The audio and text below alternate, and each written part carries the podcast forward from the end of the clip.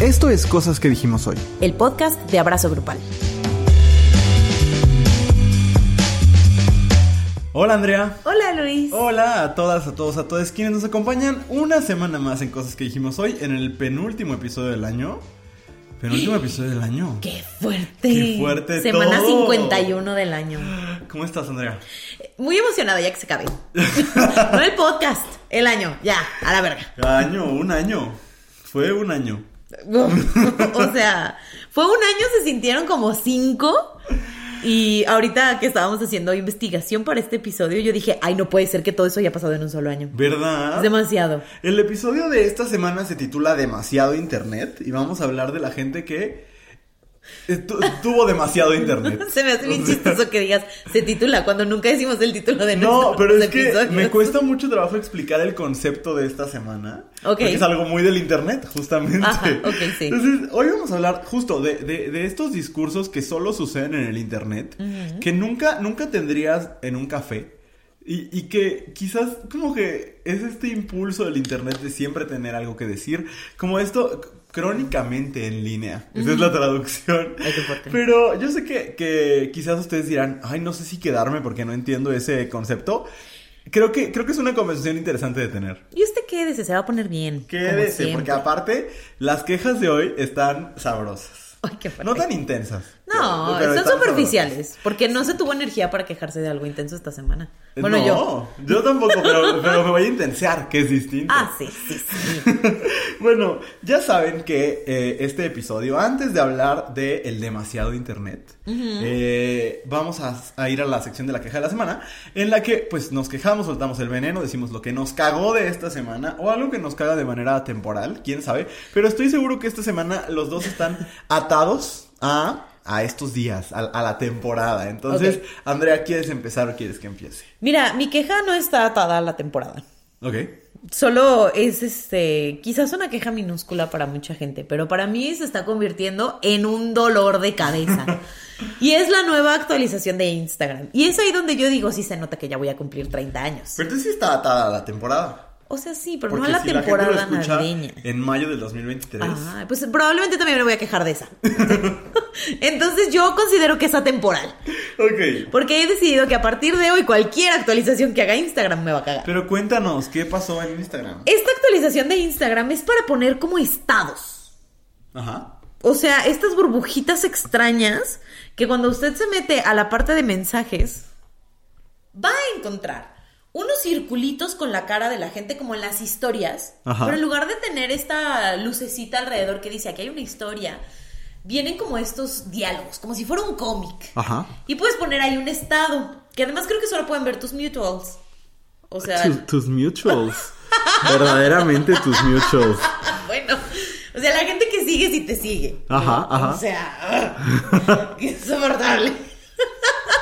Güey, pausa. ¿Has visto algún programa en, en... Es que tú no tienes Amazon Prime. Pero en Amazon Prime Video estaba viendo LOL el otro día porque mi amor por Ricardo Peralta me hará ver lo que sea. Pero, güey, está en español el programa, entonces pues no tiene subtítulos. Pero si dicen lo que sea, incluida la palabra show, te la subtitulan y le ponen espectáculo. Ay, pues mira, yo voy, voy a empezar a hacer eso. Voy a cargar de que mis tarjetitas con las palabras que más digo en inglés y lo voy a Mutuals, levantar. es correcto. Eso voy a Pero hacer. bueno. Entonces, aparecen esas madres, Ajá. ¿no? Y mira, de por sí me parece como un recurso bien extraño. El de los estados. El de los estados. ¿Por? O sea, no entiendo cuál fue la lógica detrás de quien pichó esa idea de decir, o sea, ¿a qué necesidad responde? Quiero yo saber, le pregunto al público, ¿a qué necesidad responde que haya estados en Instagram? Como punto número uno. Yo-. Y como punto número dos, la perra actualización le dio en la madre a mi aplicación. No sé si a ti te pasa, o solo me pasa a mí por tener Huawei, pero eso A mí no me pasó. ¿No te pasa? No. A mí lo que me pasa es que a la hora que me meto a mis mensajes, me aparece como si no tuviera ningún mensaje. Mm, De que te aparece esta como instrucción de para enviar mensajes o puedes usar los mensajes para tal cosa. Ajá. Eso me aparece. Y luego cuando le pongo volver a cargar, me aparecen mensajes de que de hace siete semanas. Ajá. Y yo, ¿por? Ah, eso me ha pasado en muchos momentos de Instagram. A mí también, de pronto como que Ajá. entra en crisis y no sabe qué hacer. Sí. Pero ahora me pasa todo el tiempo. Ok. Y además esa barrita me estorba. Está en un lugar que yo digo, Te lo juro que aparte la gente lo usa para las cosas más horrendas del mundo. A ver si, si, si alguien se lo puede hacer llegar. Diego Carreto. eh, voceando gente como si estuviera en el súper. Ajá, ajá. Sí, sí, gente como en el súper de que eh, Leti al pasillo 4. Ajá. No entiendo. Abre el tuyo, abre el tuyo, por favor. ¿El Y- mío? Ajá. De, le- o sea, para ver los estados que tiene la gente. Yo tengo alguien, yo también quiero ir a una posada. I don't care. I'm coming Sí. home now. I don't care. Tu cara de perro mareado. What? Sí, yo también estoy viendo. Ah, yo también tengo, yo también quiero ir a una posada. No me siento de vacaciones en absoluto. Eh, la tía más feliz por el reencuentro de RBD soy yo. Yo digo R, tú dices B. Tengo dos seguidos. Eh, tu cara de perro, ma- perro mareado tengo también. Última semana para agenditas. O sea. Este, es un veneno que llevo dentro en la sangre metido. O sea, no entiendo cuál es la función. ¿Cuál es la, la intención de ese I can espacio? feel your energy from two miles away. Eh, Es que, ¿sabes que es que me voy a unir a tu queja. No, yo no, no necesariamente me quejo, como que X, pero te das cuenta que, que es como regresar. O sea, es que yo todo ya se inventó. Ajá. Y en este momento las plataformas están buscando como un distintivo. Y como todo ya se inventó, entonces los distinti- distintivos que están buscando como que los escarban del pasado. Esto Ajá. es Messenger. Totalmente. Cuando ponías tus mensajes de que la más bonita. Pues sí. Porque lo podías tener ahí cuanto tiempo quisieras. Aquí y estos es duran 24 horas. como una historia, ajá. En, to- en todo caso, ¿por qué no regresas el que está escuchando? ¿Sabes? Ay, no, porque si no es súper invasivo. A mí me encantaría poder saber que están escuchando en este momento en el Spotify. Y yo, María José, prefiero ser su amante. Le escucho como una vez a la semana, fácil. Claro. Me encanta cuando dice su amante soy yo. Ay, no. Me hace no, súper no, dramático. tan horrenda. Pero no sé, eso me parecería Ay, más divertido. Espera, cuando dice, oye, entérate, yo soy la Ay, otra. No, no, no, no, no. María José, por favor, por favor. Yo no sé si tú escribes tus canciones o te las escriben, mi No. reina, pero búscate a alguien más que te componga. No mames, es un rolón. Prefiero No ser su amante. Prefiero ser su amante, es un rolón. Y no me quiero equivocar. Pero estoy casi seguro que sí la escribió la persona que creo que la escribió. ¿Quién? A ver, voy a poner quién la escribió. Prefiero ser su amante. Sí, claro, Patti Cantú. Órale. ¿O no? O sea, como. Es que, es que ya no sé. Porque. Anyway, no importa. El chiste es que. Not the point. Eh, mira, yo entiendo, yo entiendo que, que es molesto, sobre todo porque te aparecen de una manera muy rara arriba, Ajá. pero a mí me parece que va a ser una nueva manera de putear. La neta. Sí, o sea, sí, pero es que me incomoda dónde está. Sí. Como que siento que no tiene sentido que estén los Pero ya los cachaste, ya cachaste algunos que es evidentemente Sí. un gancho para que... Totalmente, totalmente. Totalmente. Y no diremos si hemos caído o no. Pero. Me molesta dónde está. Me molesta el diseño. Me molesta que invada mi espacio. El diseño, de esa está manera. pa- el diseño está feo, estoy de acuerdo, pero a mí el, el nuevo feature me gusta. O sea, como que este, este feature, este flashback el nuevo, la nueva característica. eh, me gusta, me agrada. Este, pero entiendo, entiendo que en cuanto a diseño es poco práctico. Muy poco. Y, ah, por ejemplo, aquí tengo a alguien que puso nada más Let It Go. Tengo un conocido que, un amigo, que a veces pone como de, neta no entiendo. Y es como, "Ay, güey. Que, que, pero luego me acordé de mí en la adolescencia que ponía cosas para que la gente me preguntara, ¿qué te pasó?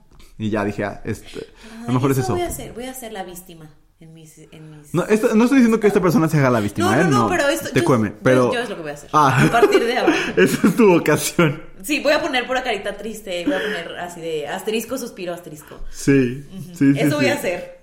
Está ya le bien. encontré sentido. Se cancela la queja. Vamos, vamos con la. Ok, bueno, yo me voy a quejar. eh, no, te, no sabía si hacerlo, pero me voy a quejar de esta temporada de La Más Draga. Oh. Este. La final estuvo espantosa. Espantosa. Para quien no lo sepa, La Más Draga es un programa de YouTube eh, de drag queens mexicanas.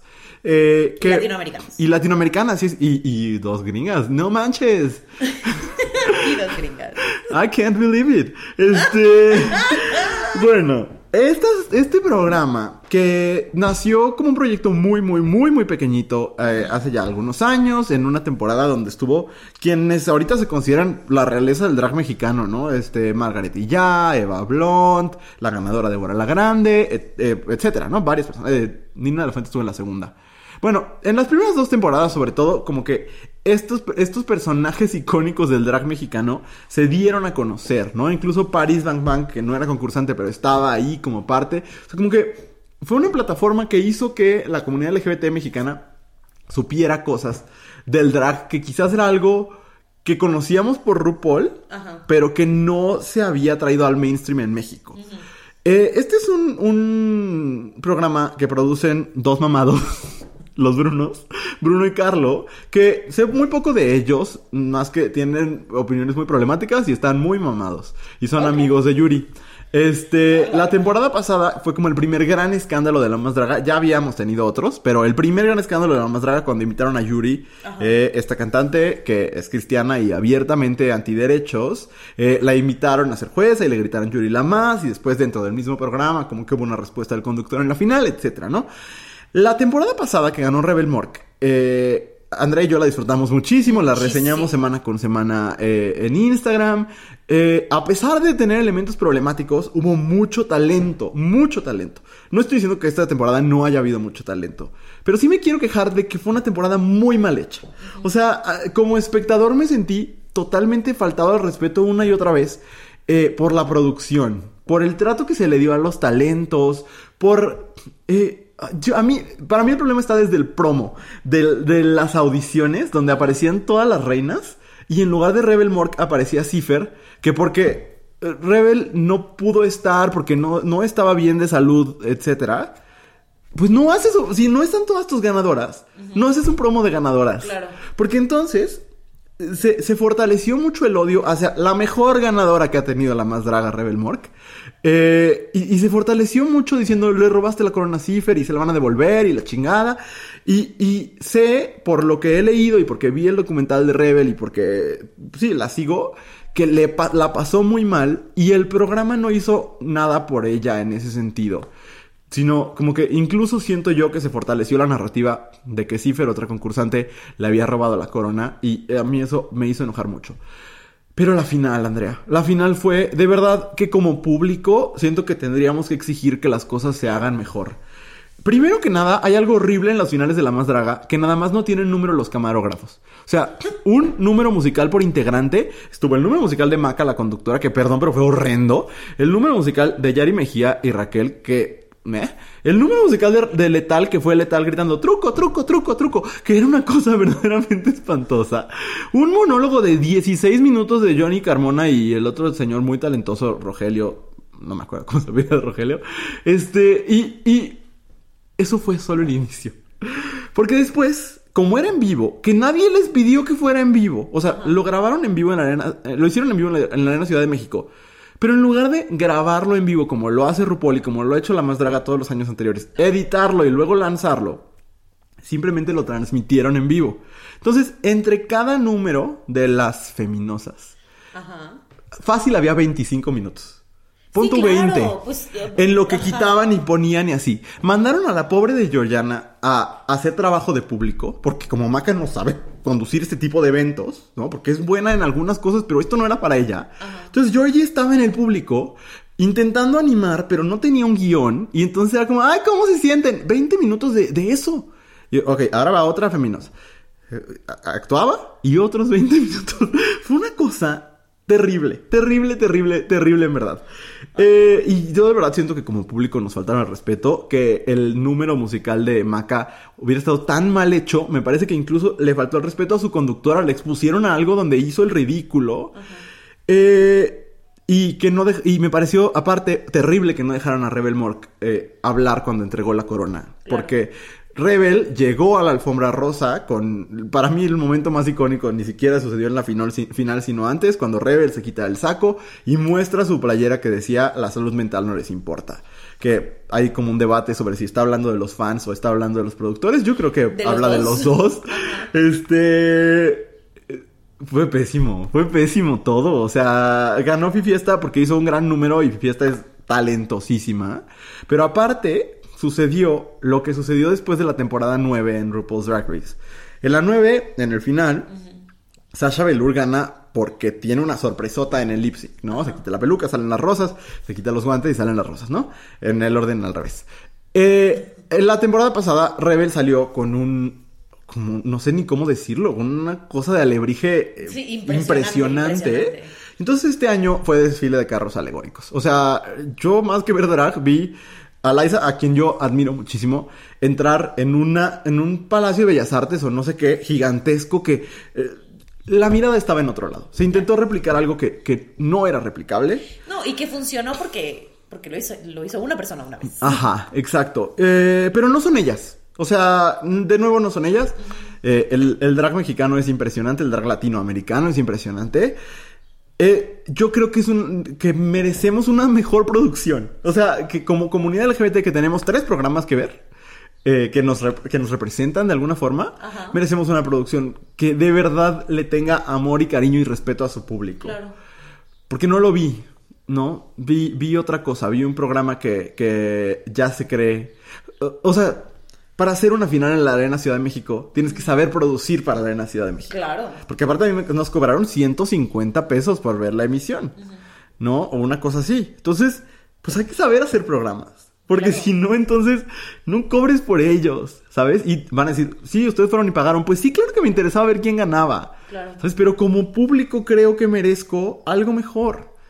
Eh, no es un tema serio, pero es algo que me parece importante, porque a fin de cuentas la representación de las personas LGBT está en muy poquitos bastiones, ¿no? Tenemos... Pero sí es un tema serio, Luis. Porque el, el hecho de que quienes. Porque además hay un discurso como en línea bien interesante, como de. Pues es que nosotros les damos la representación y deberían estar agradecidos. Ajá. Y es como de, sí, se abrió una puerta y qué chido que abriste la puerta, ¿no? De algo que antes no existía aquí, Ajá. ¿no? Pero eso no significa que los estándares no existan Total. y decir, bueno, está bien, porque es como lo, lo que tenemos en México y demás. Tampoco se trata de agachar y de decir, bueno, está bien, me voy a conformar con eso. Sí creo que es un tema serio y es un tema importante. Totalmente. Porque así como esperamos que haya grandes producciones de otras cosas, a lo mejor no esperas una gran producción de algo que es que no tiene el respaldo de grandes productoras, pero sí esperas algo que esté hecho con calidad y que esté bien pensado. Sí. Yo me eché un par de capítulos nada más de esta temporada de La Más Draga y dije, es que, ¿por? Totalmente. En algún momento de la final, Maca leyó un discurso desde su teléfono. En la Arena Ciudad de México. O sea, que dices, mejor hazlo en un lugar más chiquito y cómprate un teleprompter. O sea, de verdad, de verdad no, no. Sí, no, no, no, no toca. No. Entonces, de eso me quería quejar porque fue una experiencia como, como espectador que yo dije, creo que sobre todo el talento drag nacional y latinoamericano merece un respeto mayor. Claro. Eh, y las condiciones para hacer de verdad un buen espectáculo. Y creo que si no hay la, la infraestructura, si no hay los recursos para producir bien en la Arena Ciudad de México, producen un lugar más pequeño, producen Claro. un set. Pero, pero hay que hacer buena televisión. Y a mí me da tristeza porque el año que entra se supone que sale Drag Race México. Sí. ¿no? Y lo que va a terminar haciendo es que Drag Race México se va a comer al proyecto de la draga. Y dices, pues se, se me hace triste porque uno quisiera o una quisiera como apoyar proyectos más locales que desde el principio se acercaron a, a talento local y demás, Ajá. pero tampoco voy a estar perdiendo mi tiempo. Totalmente. Sí, y de nuevo, todo el, el respeto y, y el amor a todo el elenco de La Más Draga, porque sí, sí son- el talento drag mexicano y latinoamericano, eh, yo lo he visto, eh, cosa como lo que hizo Rebel la, la final pasada, yo no lo he visto en una final de Drag Race. Oh, no. Una locura, una locura en verdad. Este, pero bueno, eso, sí creo que merecemos una mejor producción y sobre todo productores que no estén respondiéndole a los fans con furia, como si fueran sus jefes, como si, como dices tú, como si nos estuvieran haciendo el favor de hacernos el programa, como si fuera una obra de caridad cuando ellos están cobre y cobre de eso. Y el trato que se le dio especialmente a Light King eh, y a Santa Lucía, que son dos concursantes que vivieron acoso y, y violencia terrible, terrible, terrible en las redes sociales, que batallaron con su salud mental y que los, los episodios de fragilidad y vulnerabilidad solo fueron eh, explotados para la televisión. Y van a decir, así es la televisión, pues no me importa que sea la televisión, así no debería ser la televisión. Y ¿no? honestamente, si estás haciendo la televisión y lo estás haciendo desde una plataforma alternativa y demás, podrías hacer las cosas diferentes. Totalmente, totalmente. Entonces, y podría ser igual de entretenido. Exacto. No sé, o sea, e- esa, esa es mi, mi queja de esta semana. Ok, Y cuando regresemos, vamos a hablar de cosas, de, de, de el exceso de internet. ¿Te parece? Me impacta. Vamos a un corte y regresamos. Si estás disfrutando de escuchar este podcast, hay mucho contenido como este todos los días en arroba abrazo grupal en Instagram y en TikTok. Estamos de regreso en cosas que dijimos hoy. Ok, vamos a explicar el concepto del día de hoy. Ok. Eh, en internet se ha puesto como de moda el concepto chronically online o crónicamente en línea, que es como eh, esta manera, como estas discusiones que tenemos por este exceso de cultura del internet Ajá. y como por... Sí, como esta- estas conversaciones que solo tendríamos en línea y que como que no tienen un impacto y un lugar en nuestras vidas reales, en el mundo exterior. Eh, sí, eh, no me gusta decir vidas reales Ajá, porque que el internet es real. Pero que no tendrías de que en la sala de tu casa. O- Exactamente. Ajá. No te pelearías con alguien esperando el camión por eso. Definitivamente no. Y, y que, que en momentos también está esta sensación de que suelen apropiarse como del vocabulario de las luchas sociales o de la justicia social Ajá. para eh, como como para ejemplificar situaciones muy particulares, porque aparte de estas takes, como estas opiniones como tan online, como tan del internet, suelen tener la misma premisa y es como de, ¿cómo te atreves a no tener la misma experiencia que yo? Ajá. Un poco, ¿no? Es una conversación que tiene muchos matices, porque no necesariamente estamos hablando de que de, de opiniones que estén mal o que sean peligrosas, tanto como que opi- opiniones que hay que matizar y que hay que entender y que muchas veces usan términos que no están correctamente empleados, etcétera, ¿no? Eh, tengo aquí el, el Urban Dictionary Ajá. porque el, lo del Chronically Online ha sido como explorado muchas veces, ¿no? Y es como alguien que está tan, absor ah, tan absorto en, en la vida en línea y en el discurso del Internet que se convierten como en poco familiares o poco relacionados con cosas fuera del Internet. Como que, que empiezas a leer el mundo con los ojos del Internet, ¿no? Y, y este año nos trajo muchas, mu- muchos tweets, mucha opinión, mucha cosa Mucha cosa. que dices, ay, es que, no sé, para mí, Andrea, como mi problema más grande con esto de lo chronically online, de lo crónicamente en línea, es que es una excusa perfecta para que la gente diga, ya ves, ya ves como si estás diciendo puras cosas que no tienen Ajá. sentido. Porque toman muchas veces el vocabulario, usan palabras grandotas, ¿no? Ajá. Como este falocéntrico. Ajá. O este, o racista, o capacitista, o así. Para nombrar cosas que te molestan, que a lo mejor son tus, tus, pe- tus pet hates, ¿sabes? Como las cosas que a ti te incomodan. O da- también, a- a- sí creo que hay que decirlo, cosas que son violentas contigo. Ajá. Que también creo que el señalar cosas que te violentan es importante, pero no todo lo que nos violenta como de manera individual y nos lastima es una opresión. Hay Ajá. que ver como de dónde viene la violencia, ¿no? Ajá. Y creo que es eh, justo como por querer abarcar estas palabras grandotas, de pronto algo que a mí me hace sentir incómoda se convierte como en este gran problema que no necesariamente está vinculado con el problema grandote o no Claro. de la manera en la que lo estamos planteando. Sí, justo. Y voy a empezar con el primer ejemplo, que es para mí el que más, me- más me parece como ejemplar de estas conversaciones que se tienen en el Internet. Y creo que nos va a llevar a un punto interesante que hablábamos tú y yo, como de el Internet da un muy poco lugar para los matices. Ajá. Y es la persona que hizo una tabla de autores, contro- autores problemáticos y cuáles son las razones por las que encuentra problemáticos.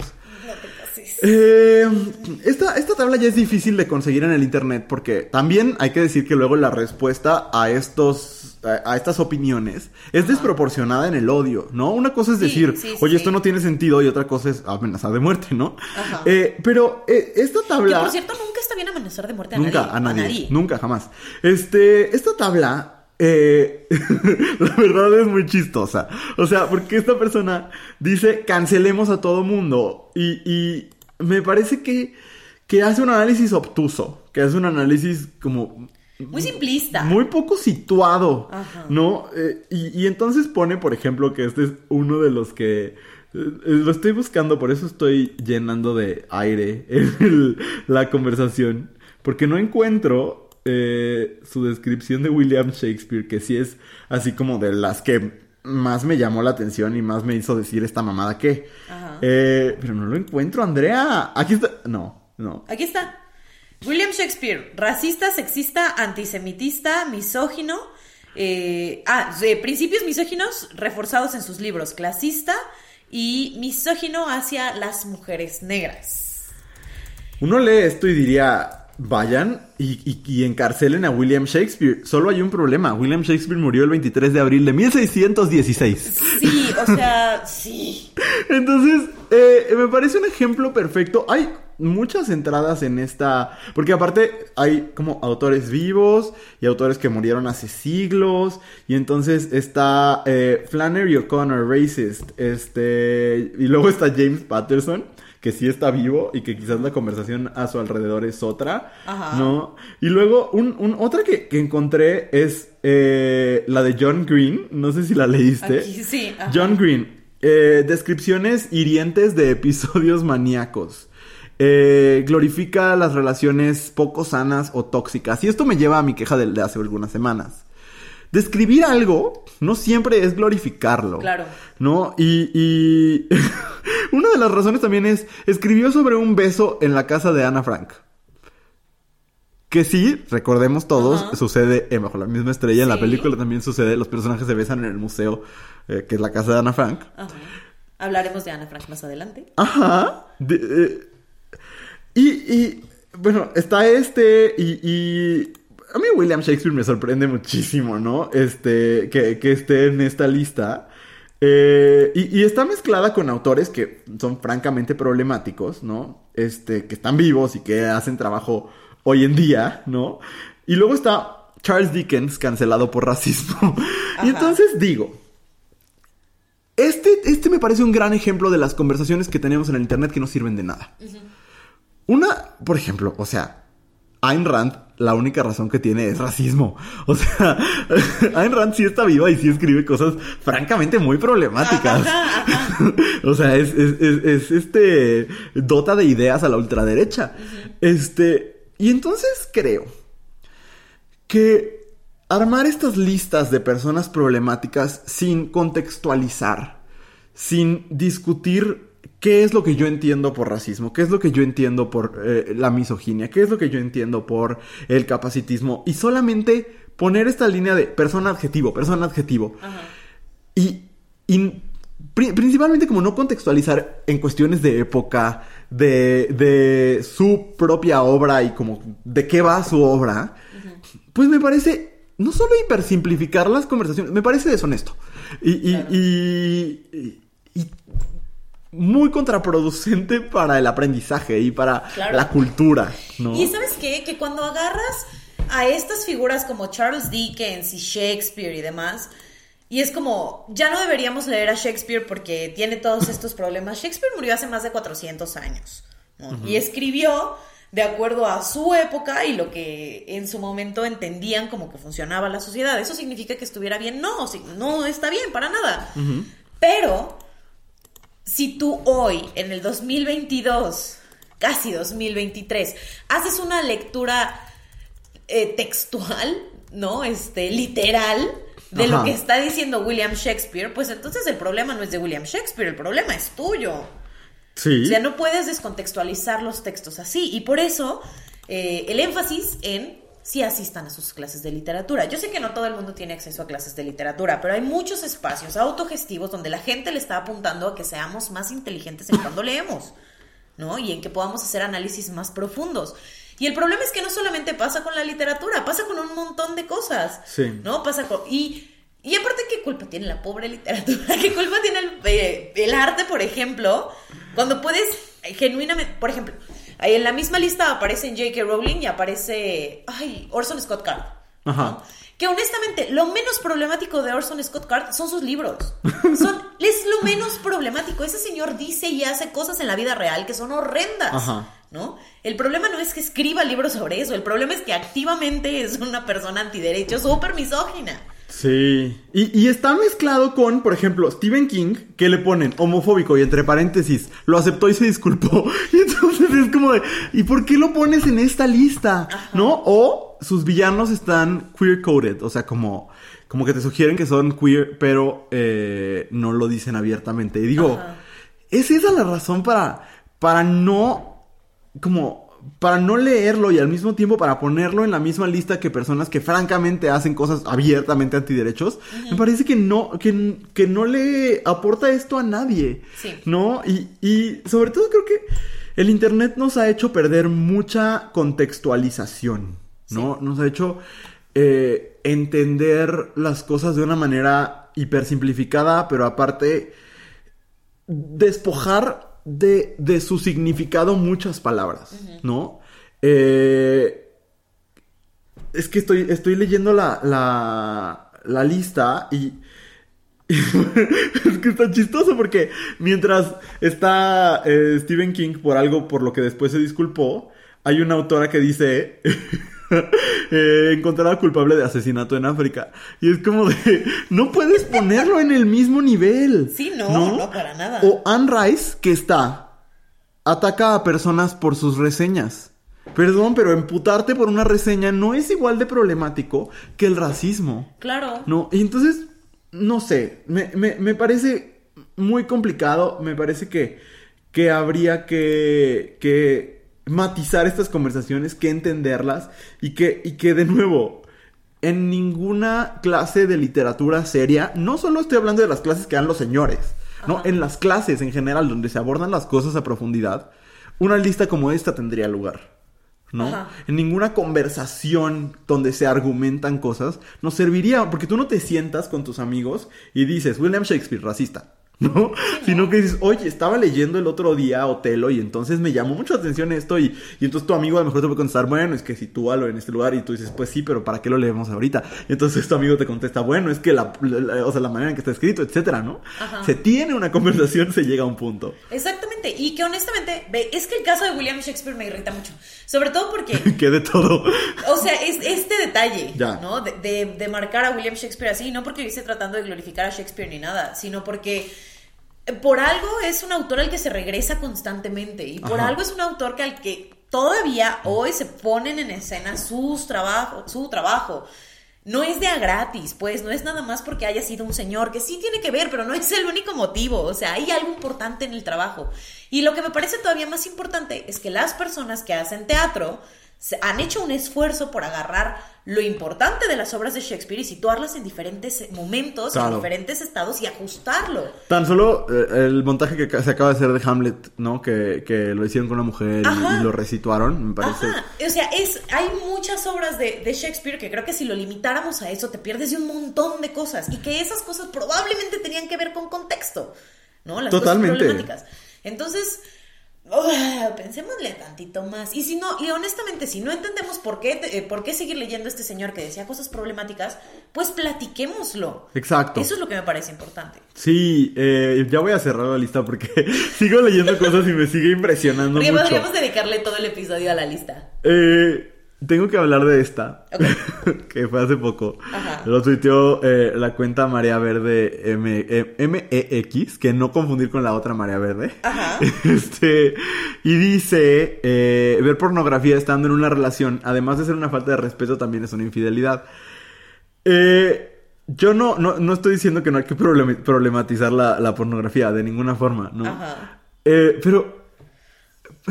Pero de nuevo es una hipersimplificación de un, de, de un fenómeno. Que, De las dos cosas, de la pornografía y de las infidelidades. Exacto. ¿no? O sea, es como reducirlo. ¿Mandé? Sí, es que... Ah, no, es que creí que te estabas cayendo porque escuché que tronó tu silla. No, es que me estoy moviendo porque estoy muy inquietada. Ajá, pero es que es, es justo esto, estas conversaciones en el internet, que, que, que de nuevo vienen de un tomar conceptos que son muy complejos y quererlos reducir a, a el número de caracteres que te permite Twitter, que la verdad yo no sé cuántos son.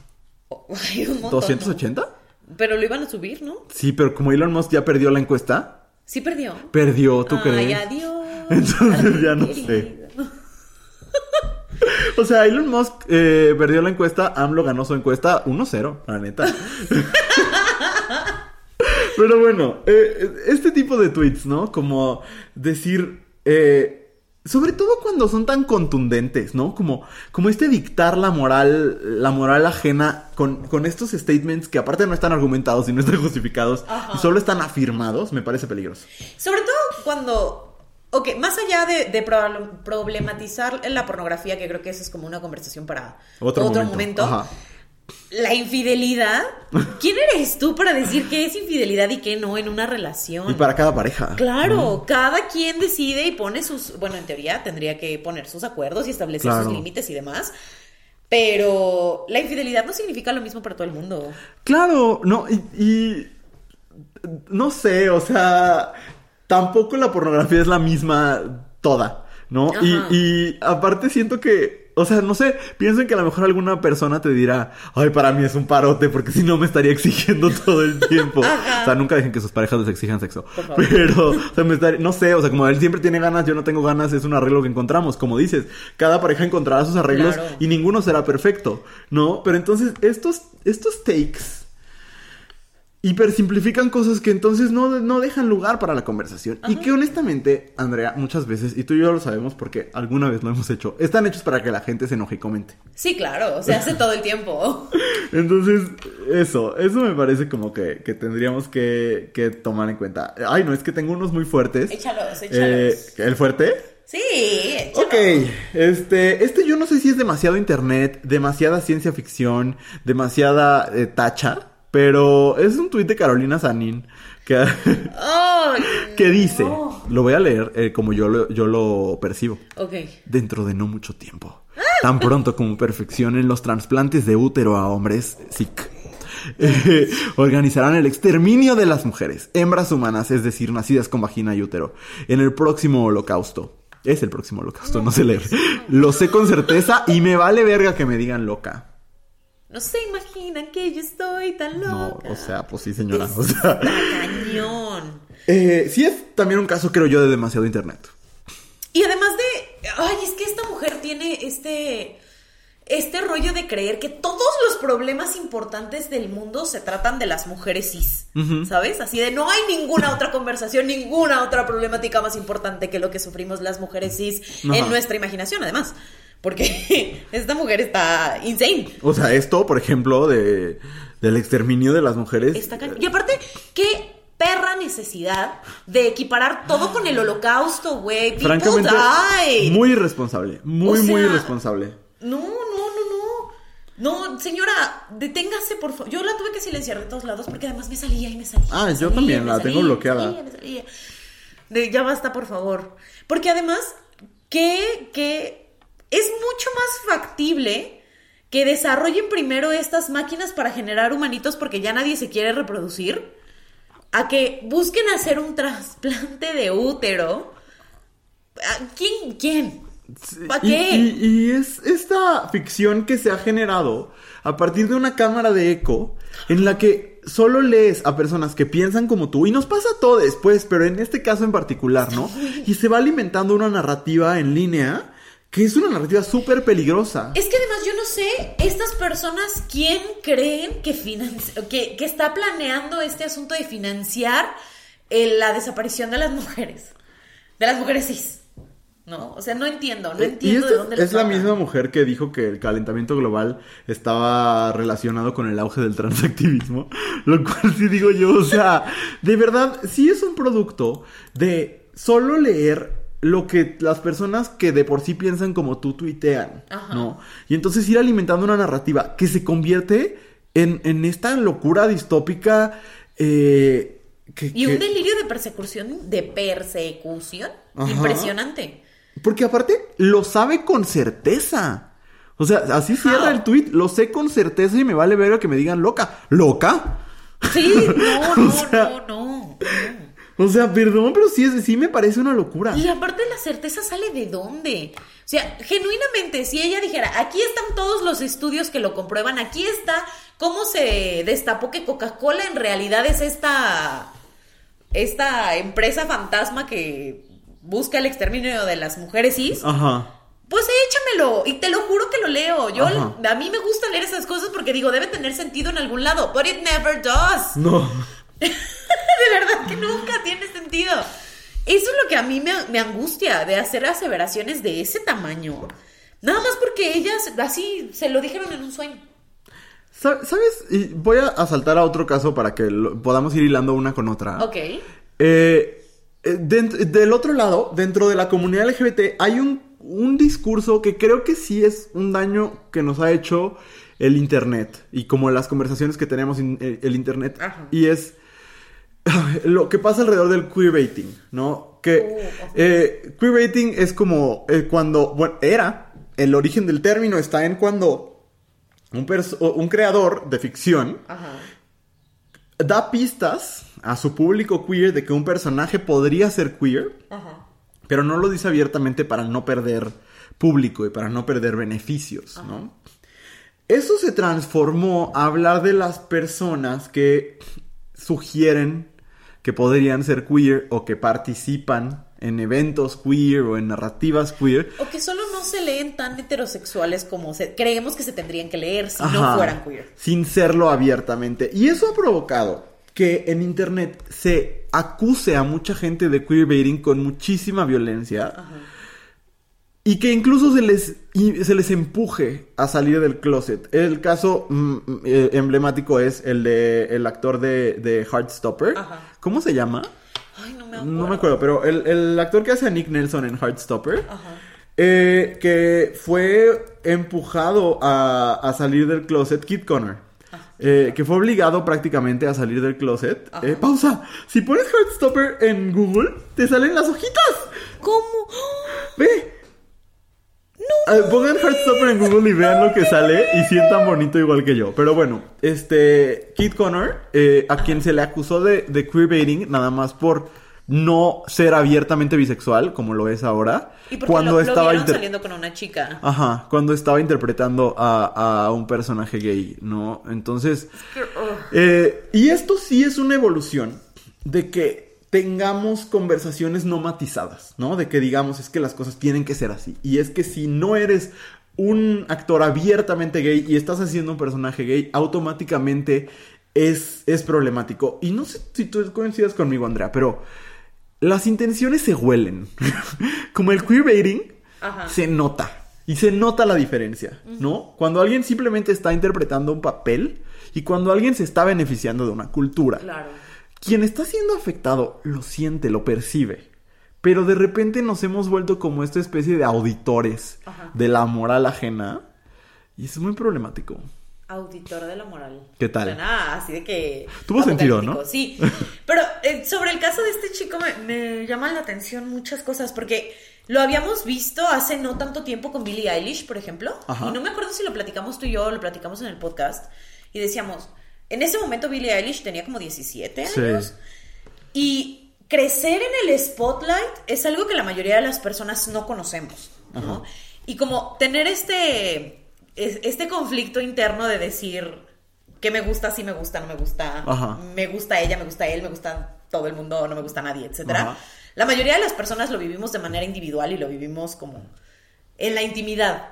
Y tienes chance como de explorar cosas de manera más discreta. No que lo tengas que hacer, pero tienes la oportunidad. Sí. Quien crece en el spotlight, como Billie Eilish, por ejemplo, que se vuelve una superestrella de la. Bueno, no una superestrella, pero se vuelve famoso de la noche a la mañana, como este chico, no tiene la oportunidad de hacer esa exploración de una manera discreta, porque todo el mundo los está viendo. Y creo que tenemos derecho, así, él tendría derecho de explorar y de decir, quizás soy bisexual, quizás soy gay. Resulta que no. Ajá, y no, necesita decírselo a nadie.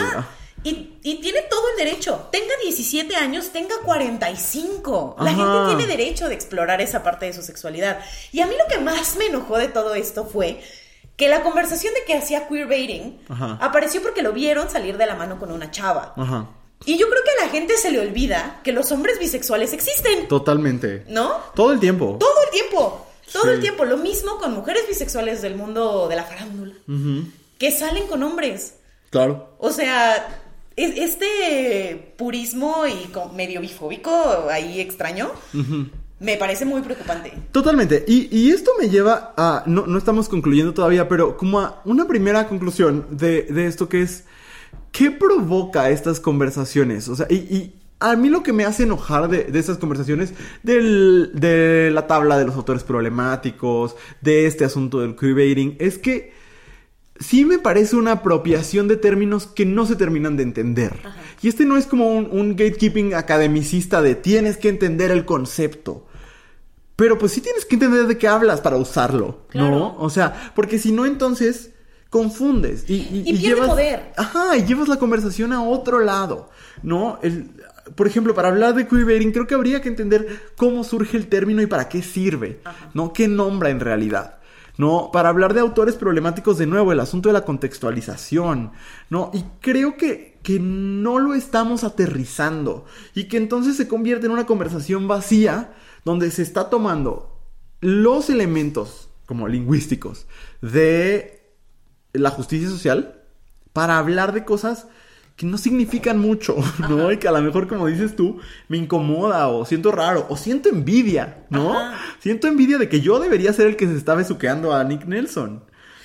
O el, yo sentía que, que esta persona era parte de algo que a mí me importa y resulta que no. Que no, Y eso también, por ejemplo, a mí me pasó con eh, Anthony Ramos, Ajá. este actor de, de Hamilton y de In the Heights y Ajá. próximamente otra película que vimos el tráiler hace poquito. Este, ¿qué era? No me acuerdo. Algo de superhéroes. Algo así. Ajá. Pero entonces este chico fue novio mucho tiempo de la chava que hace a la tercera. Transformers, eso era. Eso era. Ah, bueno, va a salir en Transformers. Y él fue novio mucho tiempo de una de las chicas que sale también en Hamilton, que hace a la tercera Skyler Sister. Ajá. Y hace un, hace un, el año pasado, una cosa así, salió que le había puesto el cuerno y entonces terminaron. Ajá. Y hubo este, este como despliegue de opiniones en Twitter de ya no se puede confiar en nadie, todos los hombres son iguales, no sé qué. Y como esta decepción de decir, no manches, lo queríamos tanto y lo habíamos abrazado tanto por ser un montón de cosas y ahora sale con esas mamadas. Y digo, punto número uno, toda la gente, todas las personas nos equivocamos, todas las personas hacemos cosas que no tocan. Eh, punto número dos, no era nuestra relación, era la de ellos, que ellos trabajen sus cosas. Y punto número tres, por más que Anthony Ramos sea una figura pública, no nos pertenece. Totalmente. Y no tendríamos por qué manejar ese nivel de indignación cuando sucede algo. Dijeras, mato a alguien. Pues bueno, ¿no? Ahí, ya está más complicado. No, no, está cabrón, cañón. Pero, pero sí hay que matizarlo, ¿no? La- la- las figuras públicas no nos pertenecen. Totalmente. Voy, voy con otro porque este caso es fascinante. Y te lo voy a, lo voy a traducir del artículo del Washington Post. Ah, ok. Porque a mí, a mí me vuelve loco. Ajá, sí. Eh, esto sucedió este año, en el 2022. Recientemente, una mujer publicó en Twitter sus planes de hacerle una olla de chili a sus vecinos. Chili es este guisado, por si no lo conocen, este guisado gringo que es como carne con especias. Es como un picadillo con especias. Ajá, muy rico. Este, bueno, entonces, su de, de nuevo, esta mujer publicó en Twitter sus planes de hacerle y llevarle una olla de chili a sus vecinos, un grupo de hombres jóvenes que, por lo que ella podía interpretar de la cantidad de pizzas que, que pedían, porque al parecer afuera de su casa había muchas cajas vacías de pizza, de que Ajá. pedían pizza todo el tiempo, ella creía que podían apreciar eh, una comida casera, ¿no? Ajá.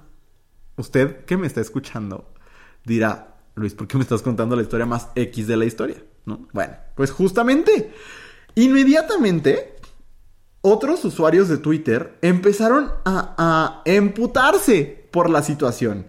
Unas personas la llamaron impositiva y que no estaba respetando el consentimiento de, de estos chavos porque decían, no sé cómo me sentiría si una extraña viniera a mi casa con comida que no le pedí.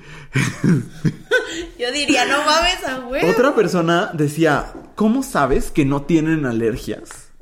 ¿Cómo te atreves a llevarle chili si, si no sabes si son alérgicos o no? Pues no son pendejos, si no son alérgicos no se lo comen, ¿no? Claro. Este, otros todavía este llevaron la crítica más allá y unos dijeron que estaban eh, impulsando que los hombres fueran maternados por las mujeres y que fueran este tratados como niños porque ella les iba a llevar comida. Otros eh, atribuyeron su generosidad al complejo de Salvador Blanco cuando ella nunca especificó como cuál era la racialización o si eran personas racializadas o no los chicos, ¿no? Este y otros se preguntaban si realmente eh, quería ayudar a sus a sus vecinos o si tenía otras intenciones. Todo esto por los tweets de, de o sea, porque esta mujer dijo, estos güeyes piden mucha pizza pues les va a llevar un, plato de chili. Otra de las preocupaciones era que no sabían, ¿cómo, cómo sabes si tienen bowls para recibir tu plato? Y dices tú, es que no puede ser. O sea, es que esto ya es llevado al extremo. Es que no mames. O sea, este es como el, el pináculo de la estupidez. o sea, a ver. Lo que más me puede hacer sentido de toda esta lista de, de cosas es el tema de las alergias. Porque hay gente que tiene alergias muy severas, ¿no? Y, y, que no puede estar como ni en la misma habitación con las cosas. Ok, es un caso extremo, Ajá. pero puede pasar. El resto me parece una mamada. ¿no? En el sentido de, ella dijo, déjales hago el paro. Ah, Si tenía como intenciones ocultas, a mí me gusta pensar. Y me gusta vivir en un mundo en el que yo no pienso mal de todo el mundo que quiere hacer algo bueno por mí. Porque yo creo, y porque además yo sería esa vecina, Alex. Yo sería esa persona que dice, ay, mira, te preparé. Ay, mira, te hice. ¿Por qué? Porque a mí me gusta cocinar y a mí me gusta, y mi lenguaje del amor es ese, le doy comida a la gente. Sí. Entonces, es- me, me impacta. A mí algo que me parece súper grave es que usen palabras como no está respetando su consentimiento. Porque la discusión alrededor del consentimiento, por ejemplo, en la sexualidad Claro. o en muchos otros aspectos, es muy seria. Y porque además es- no se trata de eso. Si ella llegara con la comida y los vecinos le dijeran, ¿sabe qué, señora? Muchas gracias, pero no. Y ella sacara una cuchara y se las metiera a la boca. Ahí no está. Pero, hay, o sea, no, no hay una falta en el consentimiento con preguntar u ofrecer algo. Sí, y, y entonces me parece que, que es una conversación que ya no solo le faltan matices, sino que refleja... Voy a decir otra, porque la voy a juntar con esta. Una respuesta común a la gente que dice mamadas es toca un poquito de pasto. ¿no? Ajá. Y entonces alguien pone en Twitter. Dejen de usar la frase tocar pasto, es ofensiva para las personas con rinitis alérgica. Y yo digo, yo Creo te- que haya sido una broma. no creo, porque le siguió. Ala. Eh, yo, yo tengo alergias, ¿no? No mames. O sea, y, y aquí sí creo que ya es la cultura del internet llevada al extremo, porque tiene que ver, yo sí creo, y lo escuchaba hace poco en el podcast, uno de mis podcasts favoritos, que es Offline con John Favreau, de donde saqué esta idea, por cierto, de, de hablar de este tema que decían, sí creo que también tiene que ver con una tremenda soledad, como de, de necesitar encajar en una conversación que no terminas de entender, o que quizás no te pertenece, porque muchas veces viene de personas que no pueden hablar quizás de diversidad porque no es su tema, que no pueden hablar de racialización porque son personas blancas, que no pueden hablar de, de pobreza porque no, no, no están como dentro del tema. Y entonces, ¿cómo, ¿cómo le entro? ¿No? ¿Desde dónde le entro? O personas que están viviendo una situación muy particular y que tienen que encontrar un canal cómo comunicarla. Ajá. ¿No? No sé, o sea, sí creo que esto ya dice mucho como de, de quiénes estamos en el Internet. Ajá. ¿No? Y de qué estamos haciendo con él. No, no sé. No sé. No sé, me, me, me mueve muchas cosas. Sobre todo porque ah, está cayendo agua. Mm, Yo creo que alguien prendió la bomba del agua en mi casa. Aparte no alcanzo a identificar de dónde sale el sonido. Creo que de atrás de ti. Pero es que entré en Ah. shock, perdón. Yo dije, ya, se inundó la casa. Otra vez. La semana pasada se inundó mi casa. Se Pero- los contamos en el exclusivo. Es correcto. Pero no, no sé, no sé si, si no sé si yo se lo adjudicaría a querer pertenecer a algo, más que como el bueno, quizás como este asunto de ver que hay ciertas personas que tienen protagonismo en el internet y no encontrar la manera de protagonizar conversaciones. No sé, no lo entiendo. No, no lo termino de entender con el caso del, del pasto, pero creo que el, el caso del pasto se, se, replica en un montón de, de, situaciones, como de esta, tal cosa no debería suceder o tal cosa no debería existir porque me afecta a mí de esta manera. Claro. ¿No? En lugar de, de, de... Porque miren, nosotros hemos hablado muchas veces sobre la importancia que de, generar, de, de intentar trabajar por espacios que sean para todas las personas, ¿no? De procurar espacios que sean amables con las infancias, de que sean mucho más accesibles para eh, personas eh, con discapacidad, uh -huh. eh, para personas neurodivergentes y demás. Pero una cosa es trabajar por espacios que sean más amables o uh -huh. más incluyentes y otra es, déjame, voy haciendo una lista de cada mínima necesidad que tiene cada persona, porque es imposible. Es imposible y creo que el único lugar en el que eso puede suceder, por lo menos en teoría, es en el Internet. Claro. ¿no? En el mundo tangible no hay manera de traducirlo. Sí. Yo te iba a, a comentar, no sé si te tocó eh, también este año, el caso de West Elm Caleb. ¿Quién es? Eh, un güey que, mira, es el nombre de un hombre de Nueva York que se viralizó en TikTok por aplicar ghosting serial a docenas de mujeres solteras. Órale. Quienes usaron la red social para advertir sobre su modus operandi, porque era un güey que se llamaba Caleb y trabajaba en Western, por eso le pusieron así. Oh. Y, y okay. eh, al parecer, eh, se o sea, como que una persona subió esta historia de que había salido con un güey que se llamaba así y trabajaba en ese lugar y que la había gosteado, ¿no? Que había tenido una muy buena cita y después la había bloqueado y había dejado de hablar con ella. Este, y entonces una mujer lo vio y dijo, no manches, yo salí con el mismo, ¿no? Y entonces hizo un video y de repente se volvió un trend en el que esta persona que tiene rostro, que aparte sabemos dónde trabaja, se convirtió como en el signo de todo lo malo que hay con los hombres, ¿no? Ajá. Y, y, eso es peligroso, ¿sabes? O sea, eso es peligroso de muchas formas, porque aparte, eh, no sé, o sea, como el conocer a la persona, eh, como esta violación a la privacidad de la persona, Ajá. pues me parece que, que ya no es nada más como discursivamente peligroso, sino es peligroso para un individuo. Sí, claro, porque lo, lo, o sea, pones a esta persona en riesgo. Totalmente. No, no tenía idea de que eso había sucedido, porque además es, esa es la magia de TikTok, que Sí. todos los videos llegan a la persona a la que tienen que llegar.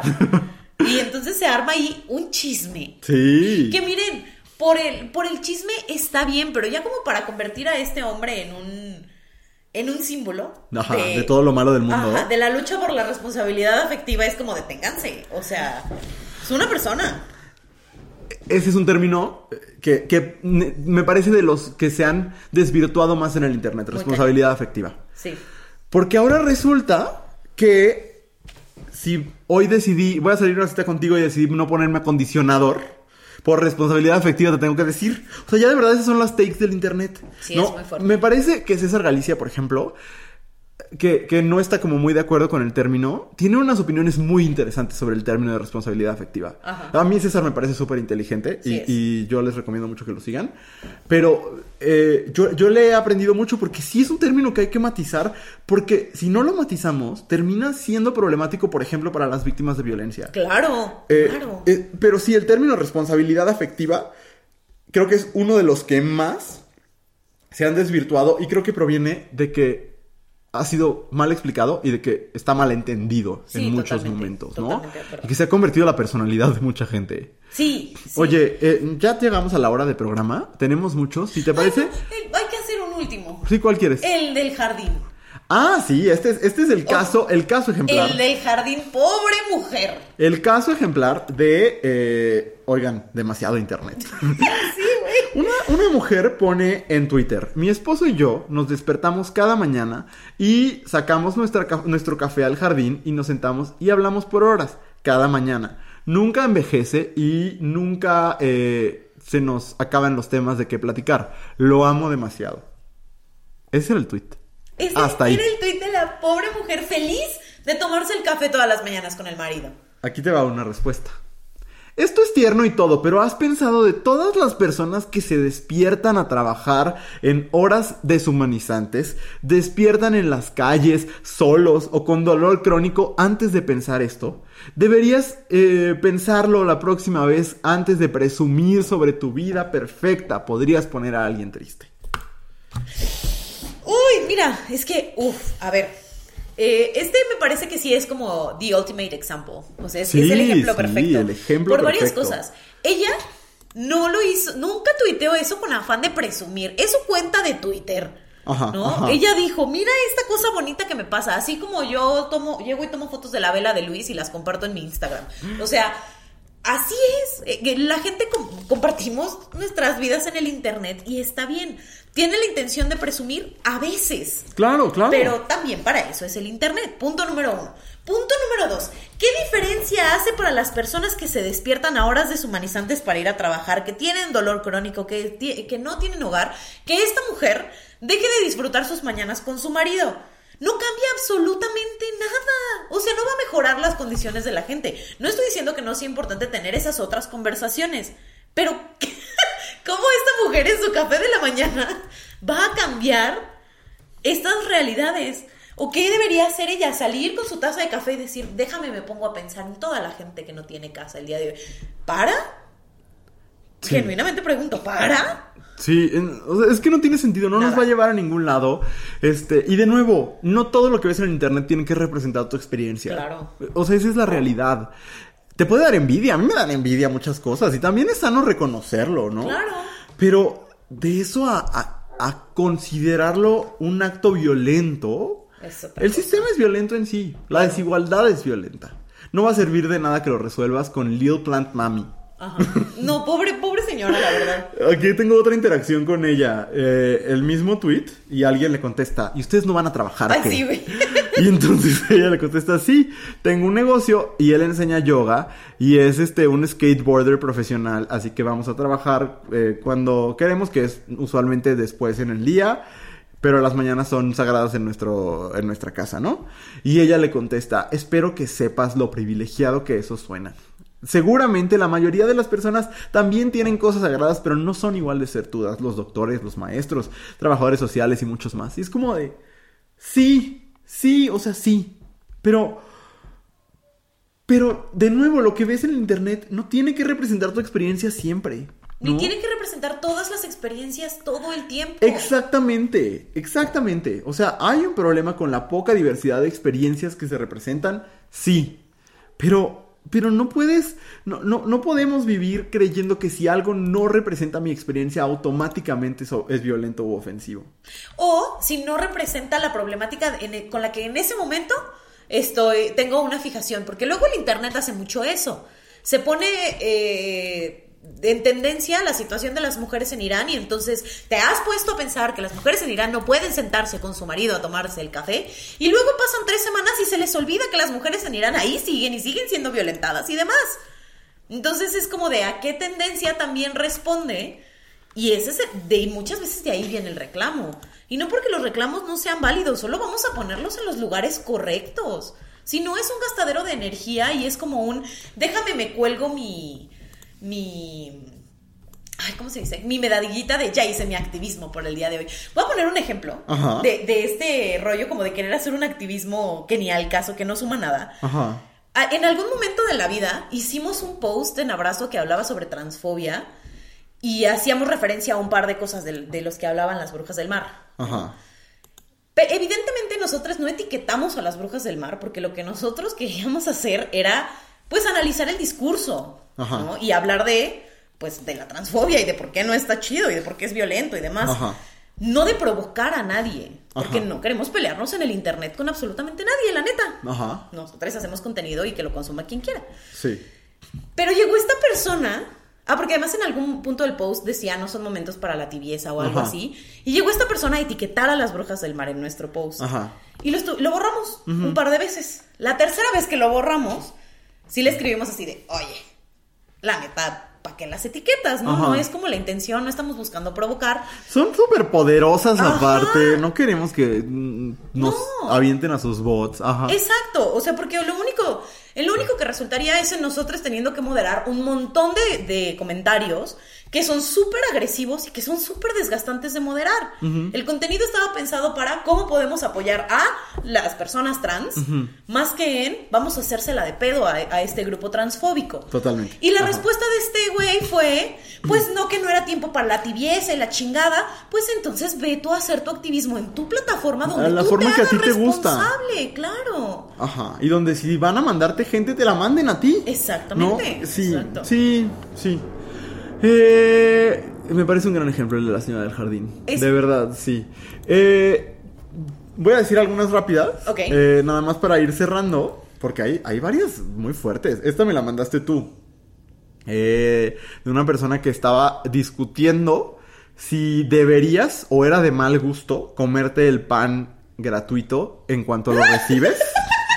O si deberías, porque aquí dice you should wait, deberías esperar cinco minutos antes de tomar el pan. Si tienes tanta hambre, deberías de nuevo haber, tom- haber comido algo antes de ir al restaurante. Ay, no, señora, el motivo por el que yo voy a Olive Garden es para atascarme de pan en el momento en el que yo me siente. Yo ya no voy a Olive Garden. No, ya lo siento, pero de verdad que qué mal servicio. Y si Quería no me ponen aprovechar pan- para decirlo. y si no me ponen pan gratis, la verdad es que ni voy. No, y saben que hay una sopa deliciosa en Olive Garden que era la única razón este Por por la que yo iba, pero aprendí a hacerla. Pregúntenme la receta. Este Díganle que me prepare la receta. Luego, este tweet es buenísimo. Dice, ustedes, eh, millennials de izquierda que nunca vivieron un día bajo la amenaza nuclear, ahora pueden mirar su cielo woke. Esto lo pusieron al inicio de la, de la guerra de Ucrania. Hicieron un gran desastre no binario para salvar el mundo con sus eh, tweets locos intercontinentales. O sea, esta persona de verdad no entendió ninguna discusión. Ay, no. Pero una de mis favoritas es esta persona que pone, tengo una amiga muy disléxica, no, tengo un amigo muy disléxico y dice que los eh, libreros son eh, como piezas performativas de que eres inteligente. Porque como él solo escucha, o sea, como sus lecturas las hace escuchando, eh, pues entonces como lo considera un privilegio. Y es como de, o sea, el tener libreros. ¿sabes? Ok. Y, y es como de, ah, claro que hay que hablar del capacitismo, claro que hay que hablar de todas estas cosas, pero Y es como- claro que hay que hablar que tener libros impresos sí es un privilegio en un Sí, país claro, como claro. México, pero no mames. Luego, este, este, es, Andrea, es que esto ya es, el internet te, te desconectó de la realidad. Una persona pone en Twitter, queridos hombres, dejen de tener perras hembras. Da una clara indicación de que inconscientemente quieren controlar y poseer mujeres. No Adopten eh, perros machos en lugar de eso. Oh, madre. Y luego pone hashtag feminismo. Ah, el hashtag feminismo, hashtag periodismo. ¡Qué Hola. huevos! Hashtag vegana, hashtag animales, hashtag queridos hombres. Estoy ¿Cuánto hashtag? ¿Cuánto? Ella sí, reina, Hashtag reina del hashtag. reina del hashtag. Verdaderamente. Ah, Ay, esta, es otra, esta es otra muy buena. Las regaderas hoy son una forma de control social. Quieren que estés limpio e higiénico para que estés dócil y seas un miembro productivo de la sociedad para que el dolor sea calmado. Dice que por eso no se baña. Por eso no se baña esta persona.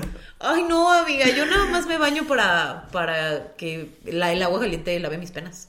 Por la presión. Por la presión. Y eh, el peor de los peores. Ok. Ana Frank. Ay, no, yo me acuerdo, no me acuerdo. Ana Frank tenía privilegio blanco. Y lo argumenta diciendo, las cosas malas también pasan a las personas con privilegio blanco. Esto es insensible, cruel, ignorante. Eh, hace, este año, ¿no? Whoopi Goldberg tuvo que ser suspendida de The View algunas semanas por, este, por decir que el holocausto no había sido un asunto racial, lo cual sí, pues es una declaración Ajá. como totalmente Fuera de lugar. fuera de lugar y, y fue ignorante de su parte, ella lo reconoció después y parece que Whoopi lo, lo, lo manejó bien y como una oportunidad de aprender, pues, ¿no? Pero, pero como viene del no entender como lo racial y cómo lo racial aplica de maneras distintas en diferentes contextos y en diferentes Claro. momentos históricos, ¿no? Como eh, cómo entendemos lo racial hoy en día. No que los judíos no enfrenten racismo hoy, pues, pero cómo entendemos lo racial hoy en día en México o en Estados Unidos Claro. no es lo mismo a cómo se entendía en, en los 40 en Alemania, ¿no? Eh, eh, en los 30, 40 en Alemania. Eh, hay que entender las cosas antes de hablar de ellas, ¿no? Y de nuevo, fuerte. como estas aseveraciones son muy peligrosas, muy peligrosas. Sí. Porque, porque son reinterpretaciones de la historia que nos llevan a reinterpretar de maneras erróneas nuestro presente. Sí, claro. ¿no? Porque cómo leemos la historia nos ayuda a leer nuestro presente. Sí. Sí, y decir que Ana Frank tu- tuvo privilegio blanco es como decir que todas las que las personas judías que ahorita están viendo un crecimiento del antisemitismo en Estados Unidos muy cabrón Ajá. Tienen ese mismo privilegio blanco. Exactamente, ¿no? Es- se mueve al presente Ajá. y entonces lleva un terrible antisemitismo, que es lo que estamos viendo, eh, pues, liderado por Kanye West.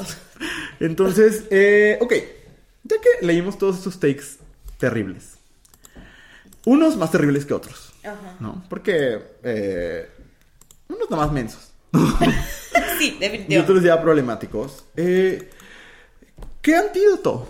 O sea, como, ¿cuál es el antídoto a esto? El Internet no va a desaparecer, las redes sociales no van a desaparecer. Eh, a mí sí, sí me hace preguntarme, ok, y entonces, ¿qué, ¿qué hacemos con esto? Porque, a ver, muchas de estas personas, las que los dicen, pueden ser personas con discapacidad, ¿no? Personas quizás con una neurodivergencia. O, o personas que están muy lastimadas por el sistema, ¿no? ¿Qué hacemos con, con esto? Mira, yo creo, o por lo menos lo que a mí me ha servido, como para, desde donde yo estoy parada, Ajá. intentar no caer en estos discursos. Porque luego dan ganas. Sí. ¿no? Es, es, este como muy atractivo engancharte en, en estas conversaciones en el internet. Pero a mí lo que me ha servido es ponerme a escuchar y a leer cosas con las que no necesariamente estoy de acuerdo, Ajá. que vienen de lugares que normalmente no es, no, en los que no normalmente no estoy Ajá, ajá. para ver cómo se construyen otros discursos y cómo se viven otras experiencias. Ajá. ¿no? Y no nada más lo digo como en el, en el sentido de, de ver quién te lleva a la contraria, ¿no? De quién, piensa, quién piensa lo, lo- no lo opuesto, pero sí, este, quién tiene ideas distintas sobre el mismo tema. Sino, qué piensa sobre ese mismo tema, eh, o qué pensaba la gente sobre ese mismo tema hace 50 años, qué piensa la, la gente sobre ese, ese mismo tema en Corea. Perdón, perdón, es que se escuchan muchos golpes, se escucha mucho ruido, siempre soy yo. Una disculpa, no es culpa de la producción, es culpa de, de su conductora ansiosa. Pero eso es lo que a mí me funciona. Como decir, vamos a escuchar otros, otros puntos de vista, aunque no me gusten, aunque me saquen de onda, aunque me incomoden. No se trata de que me esté yo violentando todo el tiempo con las cosas que consumo, Ajá. pero sí creo que hace falta incomodarse de repente con lo que consumes. Sí, yo de repente nos escucha gente muy joven y yo la invitación que haría y que me hago a mí mismo es a, a retar nuestro attention span, como nuestro, nue- la cantidad de segundos o de minutos en las que le podemos poner atención a algo y a retar nuestros hábitos de consumo mediático, porque yo jamás le diría a alguien no consumas redes sociales porque primero yo trabajo en eso, Claro. pero aparte porque yo las consumo todo el tiempo. Pero sí hay que reconocer que hay poco lugar para la profundidad, que las plataformas que utilizamos, sobre todo Twitter, que es donde se intercambian más ideas, entre comillas, y Facebook, no están hechas para profundizar. Y que... Y, y es- y que son medios muy calientes, o sea, son medios que, eh, no muy calientes eh, de Marshall McLuhan, sino son muy Oh. calientes en el sentido. o muy calientes de que ahí vas a encontrar al señor caliente. Ah, tampoco. también. También, también. Pero en, en el sentido de que son muy responsivos, ¿sabes? Ajá. O sea, de ahorita tuiteo que estoy encabronada. Son inmediatos, sí. Ajá, y entonces alguien me contesta que está igual de encabronado que yo y entonces se genera esta discusión. Y yo sí creo que cuando ves algo que te enoja, Ajá. Hay que regresar a eso con la cabeza y el estómago fríos. Sí. Y hay que pensarlo dos segundos. No digo que no contesten, contesten todo lo que quieran. Luego eso es lo que nos da un montón de interacción en nuestro Ajá. contenido. Pero después regresen a ese contenido que les hizo enojar cuando tengan la cabeza más fría. Sí, y, y... Híjole, es que voy a sonar como una abuelita, pero creo que sí hay un, una pérdida en abandonar los formatos largos, entiéndase los libros, entiéndase el cine, Ajá. como el cine documental y el cine de ficción y el teatro y, y, y como, o el, incluso el podcast largo, ¿no? Como creo que se pierde mucho cuando, cuando dejamos de tener este espacio para argumentar. Ajá. ¿No? Porque en un tweet no se puede argumentar. Pero en un ensayo se puede argumentar. Claro. ¿No? En un debate se puede Pero argumentar. es que, es que justo es lo que iba a decir y ahora todo el mundo dice, pues es que hay que debatir. Y no, porque no todo es una competencia y el objetivo del debate es ver quién gana. Ajá. El, el objetivo de ten- el- es tener conversaciones y es matizar las problemáticas. Más allá de debatir, porque aquí, honestamente, en este sistema, nadie que no sea un hombre blanco con ciertos eh, privilegios económicos, Ajá. nadie gana. Nadie gana. Y, y sabes que yo sí creo que el antídoto es tener conversaciones entre nosotros. También. Entiéndase tus amigos, amigas, amigues, entiéndase tu familia, entiéndase tus compañeros de trabajo. Sí. Tener conversaciones y son muy incómodas y se van a decir cosas con las que no estás de acuerdo. Y ellos no van a estar de acuerdo con cosas que tú dices. Claro. Pero si no retomamos el hábito de tener conversaciones cara a cara, de, de tener conversaciones con gente con la que compartimos espacio, con la que compartimos oxígeno. Y con la que no compartimos ideas. Ajá, híjole, yo sé que es muy incómodo. Pero sí creo que hemos pecado de, de- de dar el mensaje de ya no converses con la gente. No, no, no, no tú y yo exclusivamente, Ajá. ¿no? Sino como desde quizás los activismos, quizás los pensamientos más liberales. Ya no converses con la gente que no piensa como tú. No converses con la gente que te vulnera. Claro. No converses con la gente que te violenta. Pero sí creo que, que tendríamos que ir retomando el conversar en la mesa, el Sí. conversar en la sala de descanso, el conversar en, en el salón de clases, el conversar saliendo de la iglesia, si eres una persona que, que ejerce la espiritualidad, ¿no? El conversar saliendo del gimnasio, ¿no? El tener pláticas donde la interpelación Ajá. no es en un tweet. en- eh, yo este año hay, había una, una figura en los medios a la cual yo respetaba suficiente y me mandó un mensaje directo que a mí sí me hizo perderle, no respeto porque yo respeto a todo el mundo, pero sí, sí me hizo tener mis reservas, ¿no? Porque eh, fue un mensaje donde a mí me exigía que yo dejara de, de- de hablar de una persona en particular que a él no le cae bien y que tiene todo el derecho de que no le caiga bien. Ajá. Pero cuando las conversaciones se dan así, como te estoy dando una orden, la neta es que yo sí siento que, que eso no pasaba cuando teníamos conversaciones cara a cara. Sí, claro. No como de, oye, me lastima esto, oye, esto me incomoda, oye, ¿por qué esta persona significa esto para ti? No, no tenemos esas conversaciones, ¿no? Las redes sociales nos permiten no tenerlas. Claro. Entonces, sean la vecina del chili, un poco. Sí, la neta sí. No. Estoy de acuerdo.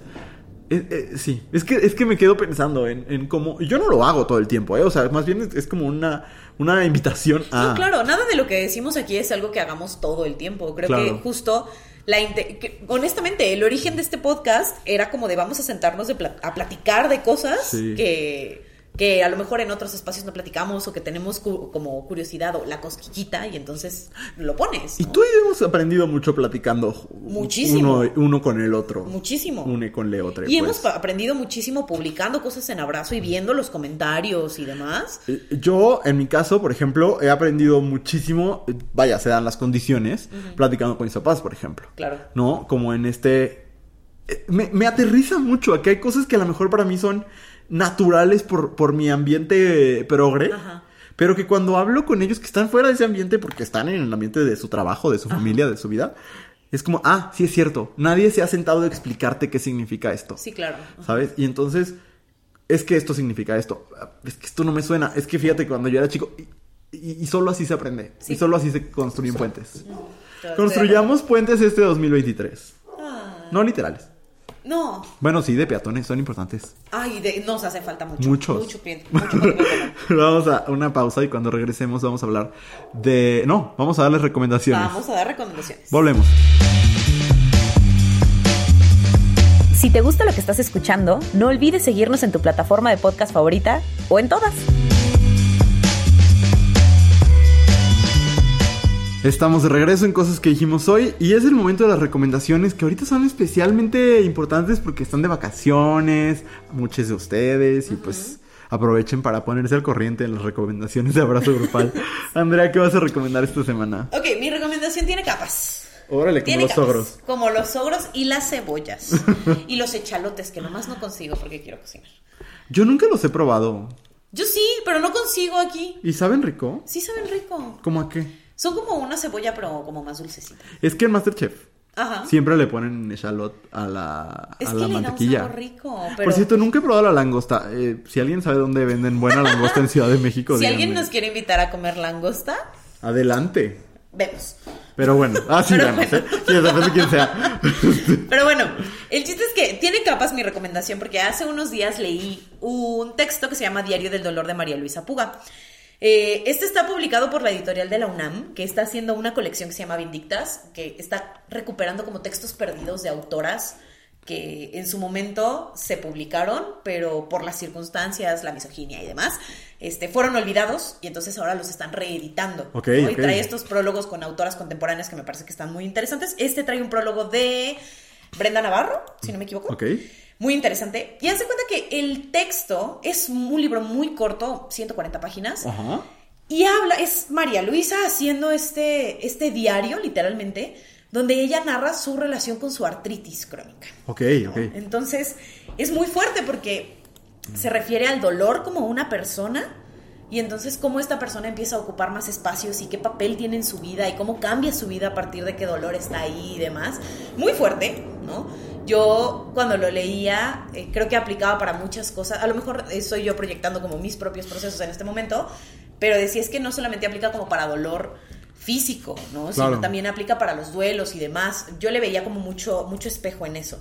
Entonces, yo lloré muchísimo, pero es un librazo, está muy fácil de leer porque está escrito como entradas de diario, entonces son fragmentos muy cortos, Ajá, eh, ajá. pero es una chulada. Se llama Diario del Dolor de María Luisa Puga y además está baratísimo, o sea, no cuesta más de 150 pesos. Ok, ok. Entonces, eh, lo pueden comprar en la página de la editorial de la UNAM, libros.unam.mx. Ajá. Este, y también lo pueden comprar en digital, que es todavía más barato.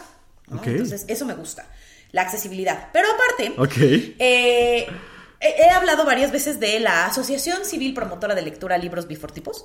Ajá, Este, sí. Estas chicas que organizan el Guadalupe Reinas que está sucediendo en este momento, tienen dos grupos de lectura que, este, o uno. Bueno, tienen como uno presencial y tienen uno en línea. Ok. Eh, es un canal de Telegram, bueno, un grupo de Telegram Ajá. donde se hacen lecturas en voz alta, ¿no? Este, y se llama Leemos Juntas. Y entonces eh, se leyó este libro Ajá. y como que movió muchas cosas y dijeron, pues vamos a hacer un fanzine. Y entonces se pusieron eh, las chicas, de, algunas de las chicas de libros bifortipos y algunas otras de las mujeres que participaron en la lectura a escribir poemas alrededor de sus relaciones con el dolor. Ajá. Y sacaron este fanzine precioso que lloré muchísimo. y que, o sea, ellas lo escribieron a partir de esta dinámica de leer, lo editaron las chicas de libros bifortipos y Alejandra Arevalo, este, alias Soy Sputnik, eh, lo imprimió y lo engrapó todo a mano y lo tiene a la venta en su, en su página sputniklibros.com. Y el fanzine se llama hashtag dolorcito de mierda. Y es un ejercicio creo que bien interesante. A lo mejor son mis fascinaciones porque soy maestra de literatura, ¿no? Pero creo que es un ejercicio bien interesante de ver cómo resuena la literatura en nosotras y que ese, ese, esas cosas que te mueve también las puedes tú convertir en otra cosa. ¿no? Porque luego vemos estos textos y, y la verdad es que María Luisa Puga escribe de una manera extraordinaria y dices, no, pues es que ella lo pudo decir, ¿no? ¿Qué podría decir yo? Y la verdad es que puedes decir muchas cosas. Ajá, ¿no? ajá. Entonces me parece que es un ejercicio bien bonito. El fanzine también está a la venta, cuesta 120 pesos en sputniklibros.com. Y esas son mis recomendaciones de hoy. Excelente. Muy bien. Pues yo voy a recomendar un libro también. Ajá. Que apenas estoy leyendo, pero es que ya no podía esperar para seguir, ¿De para recomendarles. Porque creo que es el momento perfecto para una. eh, eh, yo no leo terror casi, pero. eh, Y híjole. tú dijiste, la Navidad es el momento para Sí, leer terror. sí dije.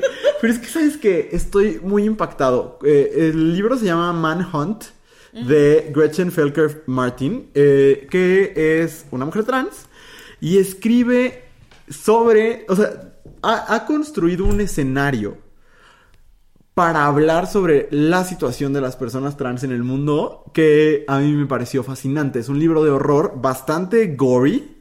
O sea, hay mucha sangre, mucha, mucha víscera. Eh, y la premisa es muy simple. En, en este mundo postapocalíptico, la testosterona hace que eh, las personas se conviertan en, en zombies, en una especie de zombies violentos sexualmente eh, y asesinos. Y al inicio del libro conocemos a dos mujeres trans que eh, están sobreviviendo, eh, que siguen, eh, no quiero spoilear cómo consiguen sus hormonas y demás, pero que están sobreviviendo en este mundo de zombies violentos que las quieren asesinar y violentar. Pero al mismo tiempo hay grupos de mujeres feministas que las quieren matar porque las consideran una amenaza. Por... Ajá. Y entonces, está hablando de hoy, ¿no? Y en realidad está hablando de, de, de la situación de vulnerabilidad de las mujeres trans hoy en día, ¿no? Y, y eh, están ellas... Eh, son cazadoras de hombres, eh, de hombres salvajes, de estos zombies. Eh, y, y es, que, es que no quiero spoilearlo todo, pero les quitan sus órganos y es una cosa muy, muy grotesca para asegurar que a ellas no les vaya a pasar lo mismo. Y por otro lado, iniciada la novela, aparece un tercer personaje que es un hombre trans. Y, y no, o sea, lo que les espera es de estas veces que dices, ok, ok, voy entendiendo qué me estás diciendo. Y luego dices, ah, ah, cabrón, o sea, me estás diciendo esto no en la narrativa del libro, no en este mundo postapocalíptico que describiste, sino en esta realidad, en esta realidad ya apocalíptica que estamos viviendo hoy. Y como, no, es que de verdad, lo que, lo que esta autora termina diciendo sobre la realidad de las personas trans eh, en el mundo hoy en día es muy duro, ¿no? Al final es no es para nada divertido, ¿no? El libro es muy divertido, es muy entretenido, pero lo que quiere decir es brutal, brutal. Y es un libro que viene recomendado. Roxane Gay dice que es por mucho el mejor libro que ha leído este año. Eh, Carmen María Machado, que para mí es la mejor escritora de horror viva, eh, la llama eh, una obra maestra del horror, del horror moderno. Este, también el libro tiene una cita de Tori Peters, que es la autora de The Transition Baby, que a mí me fascina ese libro, que dice Fun as Hell. Estoy fascinado, Andrea. Estoy fascinado porque. Porque el, cuando, cuando te dicen tan sutilmente las cosas que te quieren decir, pero de repente caen como balazos. Es una maravilla. Y si quieren, este. Como si, si no quieren pedirlo por Amazon así, porque luego es difícil. Con una membresía de script, también está el audiolibro. Yo, yo siempre campechaneo los libros porque si no, mi cerebro no me da en estos momentos. Entonces, el audiolibro está bien. Ya de una vez, si andamos en sugerencias, yo nunca escucho a 1X. Ah, Normalmente lo, escucho más rápido. Este se tiene que escuchar, no sé si es la calidad del audio o que es sumamente descriptivo y que tiene palabras complicadas, que yo sí lo estoy teniendo que escuchar como a la velocidad que es para, porque eh, si no me pierdo, pero se los recomiendo muchísimo. El libro se llama Manhunt de Gretchen Felker Martin. Excelente. Y ya, terminamos. Terminamos. Pero si usted se quiere enterar de por qué se inundó la casa de Andrea. Ah, sí, quédese, quédese, porque se vienen grandes cosas. se los contamos en el exclusivo. Un capítulo de hora y media. Órale, esperemos que se... Bueno, para quien se haya quedado hasta acá, muchas gracias, por escucharnos, les queremos. Y pues ya casi se nos acaba el chistecito. Así es, ya literalmente la próxima semana es el último episodio del año. No, les confirmamos la próxima semana, no sabemos, quizás nos tomemos la primera semana de, enero. Este, pero no va a haber como vacaciones del podcast en realidad, si acaso una semana, pero seguimos con ustedes, seguimos con el éxito. Es correcto, muchas gracias Luis. Muchas gracias Andrea, hasta la próxima. Esta fue una producción de Abrazo Grupal. Nos escuchamos en este mismo espacio todos los miércoles por tu plataforma de podcast favorita y el resto de los días de la semana en arroba abrazo grupal en Instagram y TikTok. No olvides suscribirte para que no se te vaya ningún episodio. Y si estás pasando por un momento difícil, acuérdate que no estás sole, sola, solo. Esto también pasará. Te mandamos un gran abrazo grupal.